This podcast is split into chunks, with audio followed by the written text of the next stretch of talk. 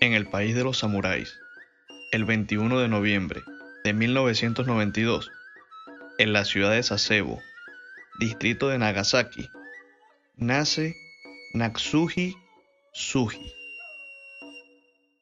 En una familia de clase media y totalmente normal. De hecho, Natsumi una niña brillante, siempre muy alegre y rodeada de amigos, excelente alumna, y tenía un IQ de 140, lo que es bastante alto para el promedio. Pero todo esto cambió cuando a los 11 años se volvió retraída, ya no socializaba y tomó un gusto por las películas violentas y el gore. Tanto así que creó su propia página web. Un día cualquiera en el colegio, su mejor amiga, Satomi Mitarai, la estaba buleando. La llamaba gorda y perdedora. Esto hizo clic en la cabeza de Natsumi. Al momento lo dejó pasar, pero comenzó a tramar su venganza. Venganza que semanas más tarde se materializaría. El martes primero de junio de 2014. La primaria Okubo, en Sasebo, sería testigo de un homicidio. Natsumi, de 11 años de edad para el momento, invita a su mejor ex amiga, Satomi Mitarai, de 12 años, a un salón de clases vacío. Esto durante el receso para el almuerzo, con el pretexto de mostrarle un nuevo juego, supuestamente divertido e interesante. Sentó a Satsumi en una silla. Luego le quitó los anteojos cuidadosamente y los puso sobre la silla de al lado. Luego le dijo, y cito, vas a morir. A lo que Satomi lo tomó como parte del juego. Natsumi le explicó que debía vendarle los ojos y luego ella la guiaría, a lo que Satomi se negó. En ese preciso momento, Natsumi cubrió los ojos de su amiga con su mano y con la otra sacó un cortador para abrir caja, el cual estaba bastante afilado, y cortó el cuello de Satomi justo a la mitad. Con la garganta abierta y sin voz para pedir ayuda, Satomi estaba en el piso, desangrándose y agonizando en completo silencio. Luego del homicidio, Natsumi sale en total calma y se dirige hacia el salón de clases. Abre la puerta y entra toda ensangrentada, con el cortador aún en la mano.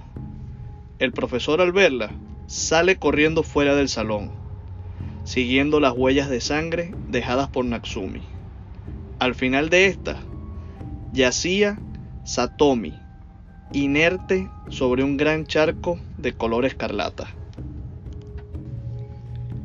En el otro salón estaba Natsumi, llorando y pidiendo perdón. No dejaba de repetir, hice algo malo, hice algo malo. Luego de esto, llaman a la policía.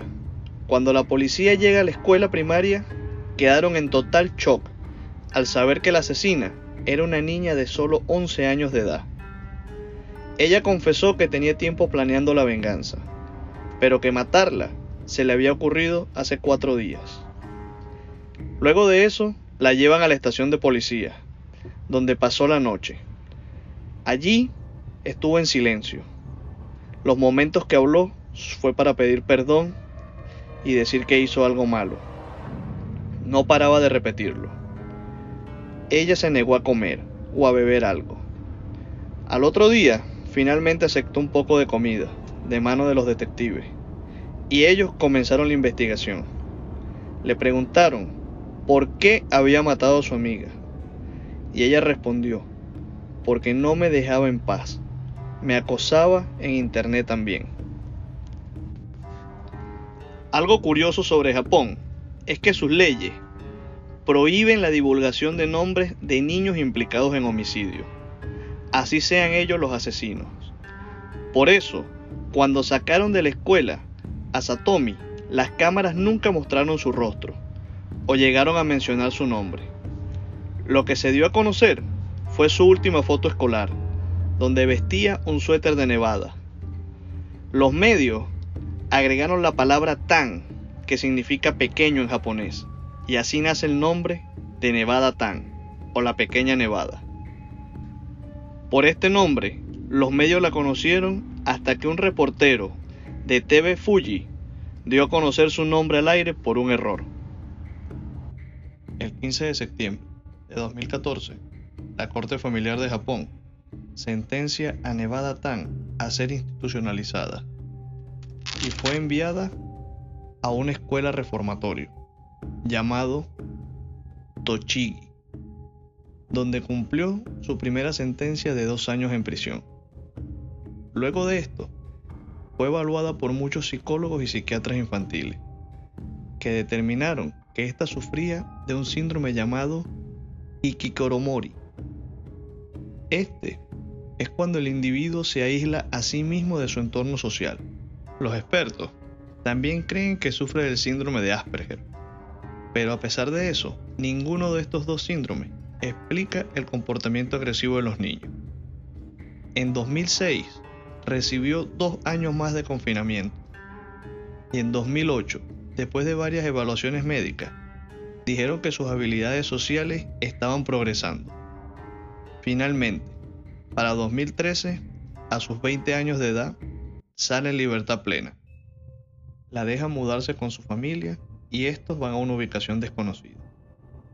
Hoy en día, Natsumi es un personaje popular en Japón y en todo el mundo. Entre los fans del manga, el anime y otro tipo de caricaturas, han hecho ya varias representaciones de ella. De hecho, la banda Outside Andromeda de Australia escribió una canción sobre ella.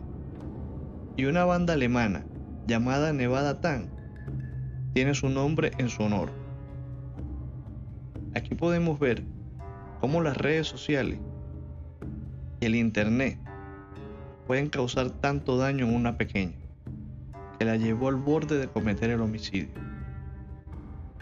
Lo nuevo es que lo llevemos a casa, y esto es gracias al Internet y a las redes sociales.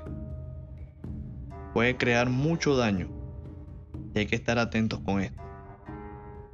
Espero que este episodio haya sido de su agrado. Nos vemos en una próxima edición.